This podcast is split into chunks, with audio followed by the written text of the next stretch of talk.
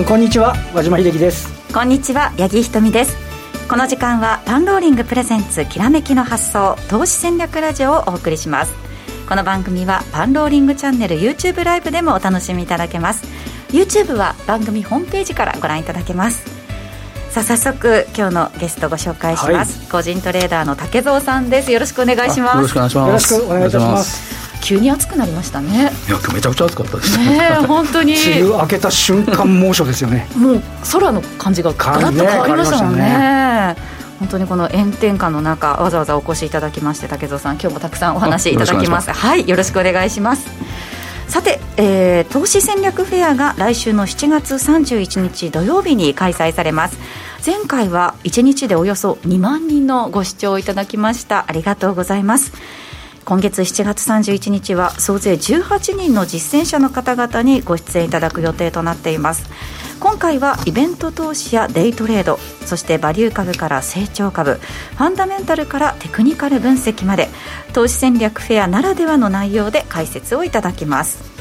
ラジオ日経でもおなじみの石原潤さんや坂本慎太郎さんなども出演を予定していますが竹蔵さんもご出演されるということで、はいはい、今日あのいろいろお話しいただくんですがその中身をさらにステップアップしたものをこの7月31日でお話しいただくということですね。そうですね、まあ、今回あの井村さんと、まあえーコラボのコラボのような形になるんで、まあ、私よりは多分井村さんの YouTuber の今 YouTuber まあ今ちょっと、ね、芸人のそうです、はいまあ、今あの結構ね儲かったっていうことを聞いてますんで、うん、まあ、あのちょっと金曜日ですかね先週のあのちょっと打ち合わせしたんですけどかなりあの井村さんのその情報のあの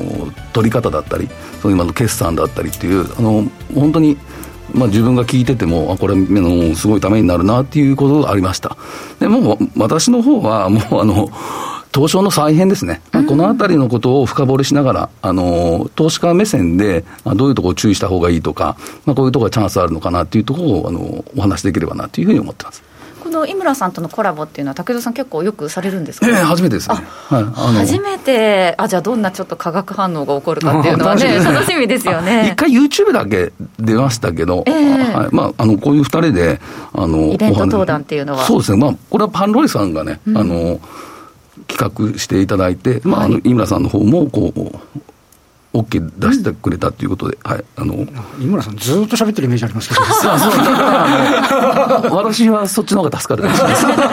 ぜひね、お二人の熱いセッションというのをお楽しみいただければと思います。投資戦略フェアのお申し込みは、番組ホームページ、もしくは YouTube の概要欄から今すぐご確認ください。では、早速番組を進めてまいりましょう。この番組は、投資専門出版社として、投資戦略フェアを主催する、パンローリングの提供でお送りします。では、ここからは和島さんにマーケットについてお話伺っていきます。今日は日経平均ですが、350円34銭下落しまして、27,652円74銭となりました。なかなか厳しい週のスタート、今週は3日間しかないですからね。そうですね。はい。でも先ほどあの、東京をはじめ、まあ、ほぼ全国的に梅雨明けして暑いなって話なんですけど、うん株式市場の梅雨明けはいつだったんですか？ね。ですね。とももうじとじとしちゃってですね、全然なんか梅雨明けの気配もないんですけど、えー、で、あのニュ、ニューヨークが安かったからみたいな話っていうことにもなっちゃうような気がするんですが、ニューヨークは3日ぶりの反落なんですよ、先週末ね。東京、今日で4日続落ですからね、あのねニューヨークがこうもう昨日だって、先週末だって一時最高値のところまで行って、えー、利食いとか戻り待ちの売りに押されるみたいなね、ところでしたけど、まあ、東京の方でいうと、先週の前半、月火で770円、777円上げて、えー、後半の3日で715円下げて、で今日350円下げてますから、もう4日でまた1000円以上。の下落になってると。で、えっ、ー、と、まあ、あの、今日はね、あの、途中、取引時間中のところでは、香港などアジアの下落もあるんですけど、はい、まあ、ただ、シカゴの日経平均先物は2万7790円で終えてたんで、またね、それを下回る。というところで、まあ、いくつかその、まあ、東京でコロナが拡大してますですとか、あとまあそれも影響するんでしょうけど、先週の日銀の展望リポートでは、今年度のえー、経済成長率、日本の見通しは4.0から3.8に下方修正、うん、これ別にね、IMF でも OECD でもみんな下方修正されちゃって、あのいや一応、今年度はね、少しプラスになってるところもありますけど、えー、であとは、えーと、外国人でいうと、やっぱり先物なんかは海外勢の売りが目立ってるな的な、買い手不在みたいなね、感じになってしまってるっていうのが。まあ、なかなかね、正直、ちょっと日々見てる分にしんどいなっていう感じは。そしますね梅雨明けがいつだっていう話ありましたけれども、本当にその、ね、買い手がいないっていうのを、いつこの状況変わるんだろうっていうのを皆さん心待ちにしてるとは思うんですそうですね。なので、まあこれあの、オリンピックがうまくスタートね、切れて、うん、あの、まあ日本人選手の活躍とかあると、ちょっとね、あの気分的にも違ってきたり、あとはやっぱり接種率ですよね、ワクチンのね。あのいつになったら経済踏めるんだっていう話がね、なかなかあのこうオリンピックも無観客ですかみたいな、ね、大半のところで、そんなムードだとなかなかこう上値を、ね、試すような展開にはなりにくいっていうのが、そうですね。まあ、ちなでちなみに今日日経平均の200日同平均線というのが、えー、と2万7672円。あ今日2万7652円。であの先々週、あの7月9日の時木金で大幅に下げた時あの時も一瞬200日線切ったんですけど、うん、あの取引時間中だけで引き返してもあの戻してきたんですけどね、えー、今日は若干なりともこのレベルを割り込んでしまっていると。そうですね、ね。ここをね、なんかそのマーケットがどう捉えるかですよね、この水準を。そうですね、で、まああのこれ、ここだけ見ると、要は10か月強の売り買いのコストを示す200日線割れっていうのは、やっぱりちょっと長めの投資をされてる方でも、含み損益がね、損になってきちゃうっていう話なんですが、まあ、ただ一方で、あの全銘柄の値動きを示すトピックス、東証株価指数は、えっと、7月9日の安値も全然切ってませんし、えっと今日えっとですね、トピック今日も下落率としては日経平均とほぼ変わらない下落率ではあったんですけど、ね、今日今日のところはそうなんですけど、えー、あので200日移動平均線って1850で、あまだまだ余裕がありますね。そうです今日の時価は1907ですから、うん。あのこちらはあの5月のあの FOMC の時の、えー、利上げ早いんじゃないかっつって、3日間で日経平均が2070円下げたところから見ても、その時は1845なんで、うん、日経平均だけ見ちゃうと、なんかすごく厳しいですけど。竹田さん、やっぱあれですかね、225の寄与度の高いところ、後ほどちょっと詳しくお話しいただきますけど、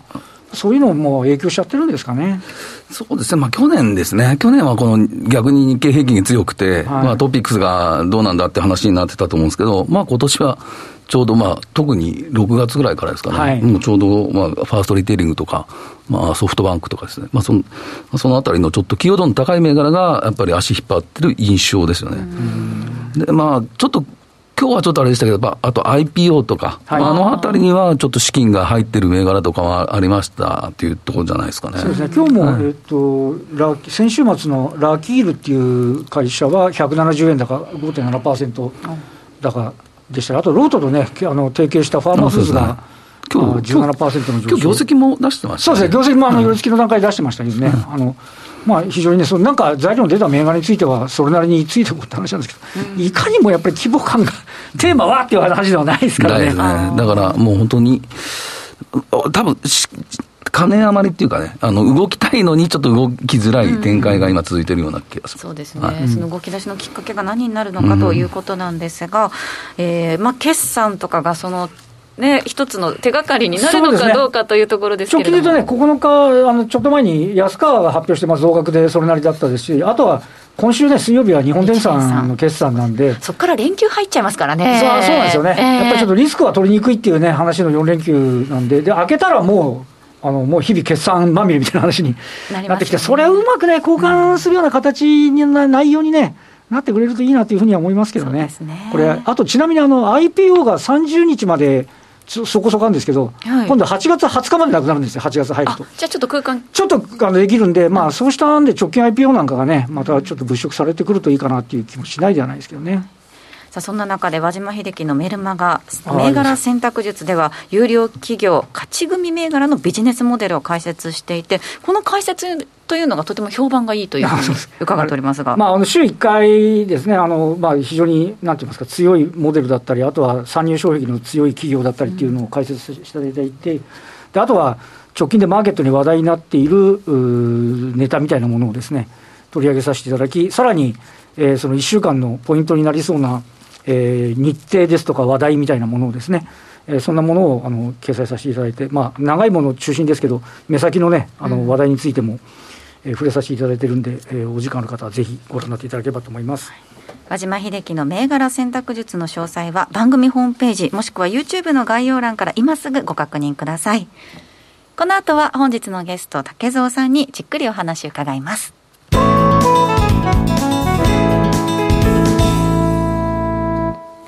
では早速竹蔵さんのお話、進めていきたいと思うんですが今日もたくさん資料をお持ちいただいております。資料に沿って見ていきたいんですが、はい、まずは先週の動きの振り返りということで意外や意外日経平均実は先週は1週間でプラスだったんですね。自分もこう計算してて最後の3日ぐらいだけこう見てたらこれ日経平均どんぐらい下がったのかなと思ったら計算したらプラスだったという、ね、まあ66円高かったんだなという印象と、えー、まああとトピックスですね、うん、トピックスはやっぱり19.81ポイント高かって、ちょっとマザーズはね、あの安かったんですけど、この2部が、はい、と、あとジャスタックってのは、これ、意外にやっぱり堅調の中で、2部って先週、過去最高分離ぐらいのとこを1回つけたんじゃないかなっていうぐらいのとこあったんですよね。7月13日に、あそうですね。ですよね。えー、1回つけてたなっていう。はいまあ、ジャスダックの方も、まあ、比較的堅調な、まあ、高値、日経平均なんかより比べたら、このあたりちょっと強いかなという印象を持ちました。これ、そもそもそうですね、あとマザーズもあのまだ指数にカウントされてない直近 IPO が買われてて、あそうそう そうですね、だからね、他の売っていっちゃうから、マザーズ自身は難聴ですけど、指数自体はですね、そうなんですよね、でも中身はそれなりにね、物色されてるって話です、あのまあ、出来高っていうか、売買代金の方も上位に来てるやつも結構あったんで、うんまあ、それなりにっていう、まあ、指数だけ見れば、あの、メルカリだったら、大きいとこがね、ちょっと、あの、難聴な動きがあったかなというふうに思いました。そして今年の動きというのも振り返っていくそうですね。で、今年の動きをちょっと見たら、日経平均が551円高で、プラスの2点、まあ大体2%なんですね。で、トピックスがこれ127ポイント高となって、大体7%高いということ。はいで、まあ、ちょっとマザーズはちょっと3%ぐらい安いんですけど、うん、で、やっぱ2部市場、ここが1212ポイント高で、プラスの18.4%。ちょっと2割近く上昇してるってことですよね。で、あとジャスダックですね。うん、ジャスダックは271.97ポイント高。で、ここが、えー、7.31、えー、ポイント、あの、パーセント高いということになって、やはりこう見ていくと、やはり2部。2部すごいですね。ジャスタックっていうところが物色されているっていうことが今年の特徴。2部とかそのジャスタックとかって何かこう、まあ、マーケットとして特徴みたいなのってあるんですか？どういう銘柄が多いとか普段買われないんですよね、これね地味なんですよね。万年2部、はい、あの2部市場特にそうなんですけどここに、はい、あのよく言う PBR の安い銘柄だったり、結構、あの、割安で放置されてるって言われるものが多いっていうのも特徴。で、まあ、あと後ほど喋りますけど、あと、まあ、東証と再編とこですね。あの、直接プライム系のね、ところ狙いみたいなところですかね。の銘柄とかも含まれていることもあると思うんですけど、まあ、この辺が、あの、去年とかの相場とはちょっと違う。あの、経緯とか、あの、みたいなところがあったと思います。確かに2部は18年に1月の高値抜けてきてるんですね、これね。そうなんですよね。でだから、このやっぱり日経平均だけを見ていくっていうことが、ちょっとあの、まあ、去年はね、うん、まあ、先ほど言いましたけど、ちょっとこの日経平均が先行しすぎて、あ、ね、あまあ、トピックスはどうしてるんだっていうイメージが結構強かったと思うんですけど、はい、まあ今年はまあそれなりに、まあ、トピックスあたりがね、あの強ければ、いいのかなとは思うんですけど、やっぱり売買代金少ないですね、やっぱね。そうですね、なかなかね、盛り上がらないですけれども、ちょっと夏枯れがちょっと早めに来ちゃったみたいな感じになりますが、これでね、お盆とか、本当、それこそ、そうですね、ね、オリンピックとか始まっちゃったらどうなるんだろうっていうのがちょっと心配ではありますけど。うん、そ、ね、そんな中で日経平均の寄与度ということで見ていきましょう。うね、まあ、だからこの今年に入ってこれ今年だったかな？ちょっと、あの、じゃあファーストリテイリング見ましょうっていうことで、はい、ファーストリテイリングだけでやっぱり1万4950円安くなってるという。で、日経平均に直せば、大体538円押し下げてるっていうことになりますと。で、あと、まあ、寄与率の高い、えー、ソフトバンクグループですね。うん、ここを年間通して、まあ、577円安ということで、まあ、日経平均、えー、124円を押し下げてる。うん、この2銘柄だけで約、えー、670円。を、えー、下げてるんですね。はいまあ、対してまあ日経平均は今年は559円高いんで、うん、この2銘柄でやっぱり結構押し下げてるなっていう印象ですね。でよく私が見ているのが、この、まあ、NT 倍率っていうのが、だからこれ、あの日経平均から、まあ、トピックスを割った数字になるんですけど、で、これが今15点、15倍以上あったのが、今14倍までちょっと低下してきてるっていうことで、やはり、あの、日経平均に比べて、あの、トピックスの方がちょっと強くなってるっていうイメージですね。はい、そしてさらに詳しく日経平均の下落要因として挙げていただいたのが、まあ、だからこの、まあ、ファーストリテイルの、じゃあこれはなぜ下げてるのかというと、やはり先週も出てましたけど、まあ、決算があるということ。まあ、これ 100, 100, 億の減額ってまだ売るのかみたいなね、もう3月からずっと下げてきて、100億減額して、そんな売られますかみたいなね。あと一番はこのウイグル問題っていうのが結構根根深い問題で、まあ、あるんじゃないかなっていうところがあります。で、あとまあソフトバンクはまあこれ、アリババの問題だったり、ね、まあ、DD の株安の問題、はい、あと大きいのはね、やっぱりこれ、自社株買いがやっぱり終了してるんですよね。今年になって。去年のあの、だからあの、3月、新型コロナが感染拡大したときに、大規模な自社株買い発表して、相当2兆5000億だったかな、はい、あの1年ちょっとかけてずっと自社株が入れてたんですけど、まあ、それが終了してからのやっぱりあの株価の下落、ここが大きくなって、今、信用改ざんなんか結構、あのー、相当溜まってきてるんで、なかなかちょっと上値を、何か材料でないと、うん、あの重たい感じかなというふうに株主総会でも株主からあのソフトバンクの株っていうのは自社株買いしないと上がらないのかとか言われて、孫さんがちょっとムカッとしたっていう報道がされてましたよね、まあ、あの決算、普通にね、考えたら、過去最高なんでしょうけどね、まあどうまあ、見方ですよね。本当ですよね、うん、まあ、あとは東京のその緊急事態宣言。はいまあ、突然っていうか、まあ、ちょっと私もびっくりしましたけど、この段階でもう一回緊急事態宣言出すのかっていうと、で、あと、自分はもうなんかこの菅政権の支持率低下ってちょっと大きいと思うんですよね。はい、そうですね。ちょっとあの海外の人たちから見ると、やっぱりその政治どうなっちゃうんだろうみたいな気持ちっていうの、出てくるものなんですかね、やっぱり。あのこれ、自民党政権って昔もね、あの長かったじゃないですか、はい、でも、やっぱり首相交代することに、多分これ、日本だけなんですよね、あのコロコロコロコロ変わるって、まあ、ここ何回も言ってるんですけど、やはりアメリカとかいろんなみんな 4, あの4年だったりする、任期満了するんですけど、はい、日本ってだから昔なんか平均1、2年ぐらいじゃないですかね。うんちょっとテンポよく変わってた時期がありましたよね。半年ぐらいしか持たない言われました、そうだから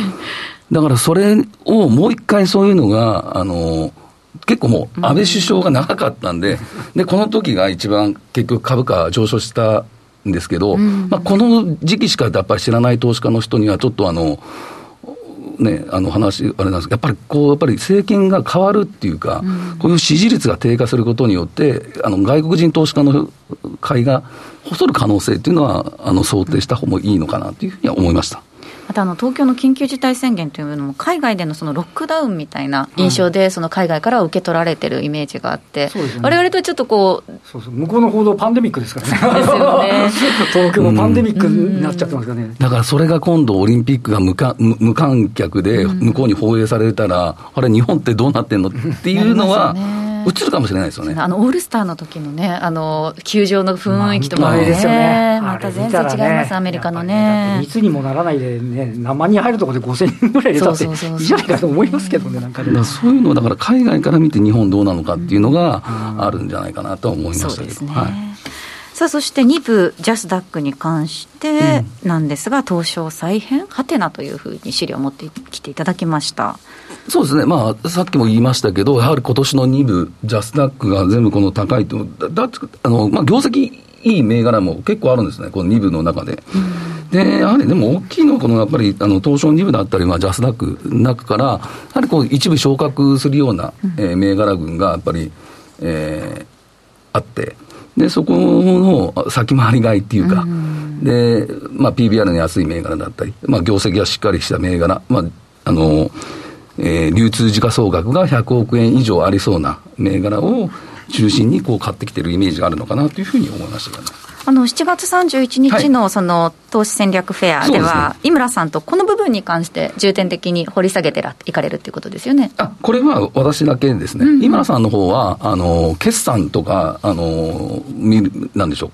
あとその自分の情報の取り方とか、そういうのはあの結構こう、その時はあのおっしゃられるというは聞いてます、だから今、この決算の見方っていうのが、はい、あの非常に投資家の人、あの興味があると思うんで、うん、まあ、そのあたりあの、井村さんが多分深掘りしていただけると思います。で私はやっぱりこのこのこの東証再編っていうのは結構あの大きいニュースだと思ってて、はい、ただ、企業側の目線と投資家の目線っていうのが、多分これ、かなり違うと思うんですよね。うんすごく詳しく聞きたくなってしまったんですけれども、でも詳しくはあれですよね、この。まあ、31日の時に、はい、だから、まあ、これ、別に企業側の目線に投資家立たなくてもいいのかなと思って、投資にどあのどうやってこの再編を利用すればいいのかっていうか、まあ、そういうのを、まあ、具体的っていうか、例題っていうか、なんですかね、そのまあ、こういう企業は、うん、あの今後こういう手を打ってくるんじゃないかなっていうところですね、まあ、そういうところちょっとお話しできればなというふうに思います。投資戦略フェアの申し込みは番組ホームページもしくは YouTube のコメント欄から今すぐご確認ください。さあ続いて持ってきていただいたのが高決算銘柄ということですね。だからもう先週の、だから水、木、金っていうのが、うん、まあ、あの、結構2に、あの、日経平均下がったと思うんですけど、その中でも、あの、強かった銘柄っていうのは、やはり素直に決算がいい銘柄、うん、あの、が書かれてた印象です。で、今日も多分この貫通だったり、ちょっと、NPC でも確かちょっと強かったんじゃないかなと。9326の貫通ですが、今日は4%を超える上昇となっています。ねまあ NPC に関しては、最後下がりました、ね、そうですね、最後ちょっと売られると合成とか、うん、あと、まあ、ベイカレントとか、まあ、このあたりも結構しっかりしてたかなっていうふうに、まあ、前半時点でしたけど、思いましたけど、はい。まあ、昼2時ぐらいまでちょっと見てたんですけど、はい、まあ、でもここからね、また決算いろいろ出てきますから、そうですね、まあ、来週。そうですね。これ、あの非常に興味深いのは、例えば、イドムって、あのー、あそうですね、中古車のガリバーでね、えー、あの会社のその資料なんか見てると、あの中古車市場が想定以上に活況だったっていう、ところ要は、新車の方が半導体不足じゃないですか、はい、欲しい車い、いつ納車ですか分かりませんみたいな話で、やっぱりこう、じゃあ中古買っとくかみたいな話になってるのと、あと非常に興味深いのは、ちょっとあの手は違うんですけど、バイク王っていうのが、はい、あの中古のバイバイクの買い取りやってる会社、この業績がまたいいんですけど、これ見てると、あの二輪の免許を取る方が増えてきて、市場が活性化されてきたいわば3密避けるために、二輪の免許取る人が増えてるっていう。もともと免許取ってる方がその買うんじゃなくて、はい、そもそも免許から取りに行かれる方が増えてるっていう。私私も自動二輪昔乗ってたんですけど、はい、あのもうなんか当時からもう将来ないよねみたいな、日本人口減ってる、くるので、今になったらそ、そういう人たちが出てくるのかっていうのも、結構個人的にはびっくりですね、車ももしかすると移動手段で、電車混んでるからね、車にしようかっていう方も、多いと思いますよね、多いですよね、ねいらっしゃるっていうところがあるかもしれないと、あとここにあると、ベイカレントなんかは、これ、デジタルトランスフォーメーションのコンサルですよね。だから DX なんかものあの関連する業界なんかも結構やっぱり、おそらくはこれから出てくる決算、非常にいいんじゃないかなっていうふうに思ったりしますね。連想聞くと思いますよ、今で挙げていただいた銘柄の中からね。いや、このベイカレントなんか、なんか人を増やしたら、どんどんどんどん利益上がっていくような気がして、あそうですね。あのみんな見ていって。こんなことじゃないですけど、上場の時はちょっと怪しいだったんですけど。大丈夫かなと思った時ありましたけど、今すごい受けに入ってます、だから今もう、なんかさ人を採用して、それがなんか利益に結びついてるような、そういう決算端子見たら、まあそういうなんかね、イメージでしたけどね。うんえー、6532のベイカレントなんですが、今日は下げて終えてるんですけれども、ね、高いところで今日4万円まで上昇する、4万。350円をつける場面がありました。では、アメリカの方に少し目を移してみましょうか。はい。こちらは、えー、まあ先ほど、まあ、和島さんも言われましたけど、はい、まあ先週、結局、ニューヨークとかナスダック、あと S&P500 っていうのも、まあ、過去最高値更新したにもかかわらず、日本株は下がるような、で、その中でもやっぱり強いのはこの5銘柄。うんアップル、マイクロソフト、アマゾン、グーグル、フェイスブックですね。で、ここのところで、一時期は日本のこの時価総額、この5社でどうのこうのと言ったじゃないですか。あと、プラステスラ。そうですね。これ、計算してみたら、もうアップルだけで2兆4400億ドル大体になってて、これでもう268兆円。半分ぐらいですか。1年間で半分ですか、で、マイクロソフト、まあ、これももう2兆ドルのあの仲間入りしたって先日あったと思ってやりました。で、今2兆100、1100ドル、億ドル。まあ、これだい、まあ、大体232兆円ぐらいになるだろうと。で、アマゾンも1兆8000億ドルで、まあ、日本円約198兆円。まあ、あともこれ日本にしたら200兆円近くなってきて。軽々いっちゃいます。そうですね。そうなんですよ。だから前までは5、6社とか言ってたのが、ね、もういつの間にかこの3、4社でもういっちゃうっていう。で、まあ、グーグル、まあ、アルファベットですよね。はい、アルファベットもこれ、まあ、あの、1兆6000億ドルとして、まあ、176兆円。で、フェイスブックが8170億ドル。90兆円。90これ、ざっくりですけど、このよ先週、あの、4銘柄がまあ過去最高値更新する場面があ,、ありましたと。うん